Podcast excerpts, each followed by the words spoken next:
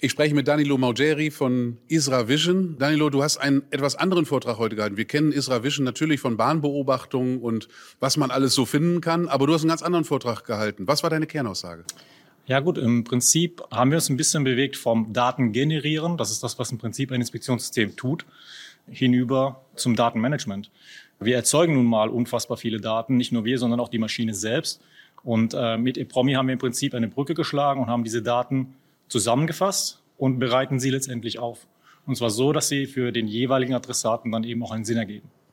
Ich habe gesehen, ihr nehmt natürlich nicht nur die Druckdaten auf, also das, was die Kameras sehen, sondern auch Maschinendaten. Wie funktioniert das? Richtig, ja. Das ist mittlerweile mit den gängigen Schnittstellen, die es halt eben auf dem Markt gibt, definitiv äh, möglich und auch eine sehr einfache Geschichte. Und diese Daten werden dann letztendlich von der Maschine abgegriffen und on top auch noch korreliert. Das heißt, wir erfahren nicht nur, was an der Maschine tatsächlich passiert, sondern wir können es mit den Daten, die wir generieren, auch noch abgleichen und daraus eben Rückschlüsse ziehen. Das typische Beispiel ist immer, ihr habt einen Druckfehler auf einer Rolle und dann kann das am Längsschneider nachher aussortiert werden. Was darüber hinaus ist noch möglich? Da alles Mögliche. Also zum Beispiel rückwirkend feststellen, ob zum Beispiel irgendwo in der Maschine Beschädigungen stattfinden oder irgendwelche Schäden an irgendwelchen Druckplatten zum Beispiel sichtbar werden oder solche Geschichten. Das sind ja meistens Dinge, die im Moment entweder passieren und gesehen werden, aber die manifestieren sich ja schon deutlich früher. Und das kann ich tatsächlich durch die Korrelation der Daten auch schon frühzeitig feststellen und erkennen. Spannend ist ja immer, aufgrund von Daten zu entscheiden. Ich kann mich noch an eine Situation erinnern von vor 30 Jahren. Da hatte unser Druckereimeister immer so ein Büchlein in der Tasche und der wusste immer genau, wie schnell jede Maschine laufen darf. Und dann habe ich ihn immer gefragt, ja, wie, woher weißt du das denn? Das ist Erfahrung. Ihr versucht das zu durchbrechen. Kann man auch zum Beispiel sagen, ich erhöhe jetzt einfach mal 20 Meter die Maschine. Kann man das am Druckbild manchmal sehen? Richtig, ja, absolut, absolut. Das kann man am Druckbild sehen. Das kann man eben aber halt auch an Trends, die man über einen längeren Zeitraum hinweg eben fahren muss, kann man dann eben auch feststellen, hat sich dadurch was verändert haben diese 20 Prozent höhere Geschwindigkeit einen Effekt auf meine Produktion, auf meine Qualität, auf meine Quantität? Das kann ich dann in so einem Datenmanagementsystem tatsächlich auch feststellen. Ich habe so ein bisschen wahrgenommen, dass das gigantische Datenmengen sind. So ein Mensch sieht ja dann den Wald vor lauter Bäumen nicht mehr. Wie wertet ihr die aus? Wie geht das? ja, das ist natürlich ein interessanter Punkt.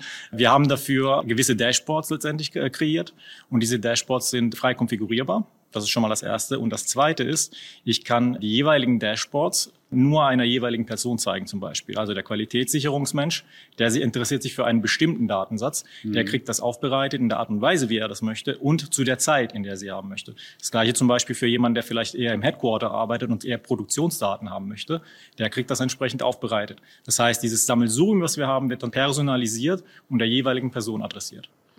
Das Buzzword schlechthin unserer Zeit ist KI. Spielt das bei euch eine Rolle? Absolut, ja, auf jeden Fall. Aktuell befinden wir uns dann noch in der Beta-Phase mit der KI, aber eben dieser Prozess, diese Daten zu interpretieren und eben dann Aktionen vorzuschlagen in einer ersten Stufe, das ist etwas, was wir heute schon können. Die nächste Stufe wäre dann diese Informationsbearbeitung letztendlich dann komplett zu übernehmen. Und da sind wir schon an einem sehr guten Punkt. Aus dem Publikum kam auch die Frage, ob ihr auch transparente Schichten sehen könnt und bewerten könnt. Geht das? Ja, absolut, auf jeden Fall. Wir kommen ja nicht nur aus der Druckbildindustrie oder aus der Druckbildinspektion, sondern wir sind auch im Servicebereich tätig, wo wir nur homogene Oberflächen inspizieren. Und da ist ja das A und O, eben diese Flächen zu inspizieren.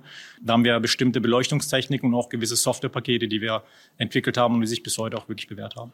Also wenn sich irgendwie eine Brechzahl ändert oder so, könnt ihr irgendwas nachgucken, wenn verschiedene Schichten da sind. Barrierelacke sind ja gerade im Trend. Das wäre so ein Beispiel, oder? Ja, definitiv, das wäre definitiv möglich, ja. Hochspannend. Wenn man in so ein Ding investieren will, muss man da in die Cloud? Wird das on-premise installiert? Wie geht das? Das ist sowohl als auch. Das ist beides möglich. Äh, es ist schwierig, sich da festzulegen, weil ja ein bisschen die Strukturen, die Infrastrukturen der, Firmen ja sehr unterschiedlich sind, von Land zu Land, von Region zu Region. Deswegen sind wir da sehr flexibel und halten eben beide Möglichkeiten offen. Könnt ihr auch direkt an andere ERP-Systeme zum Beispiel berichten, Ruby oder die Bobs Cloud oder so etwas? Das geht, das geht natürlich auch. Wie gesagt, wir arbeiten mit offenen Schnittstellen. Die sind entsprechend anpassbar. Wir haben auch standardisierte Schnittstellen. Also da sind wir sehr, sehr weit offen und haben auch die Möglichkeit, mit jedem zu kooperieren. Vielen herzlichen Dank. Wir waren hier live vom neunten Expertentreff Verpackungsdruck in Osnabrück. Dankeschön, Danke. Danilo.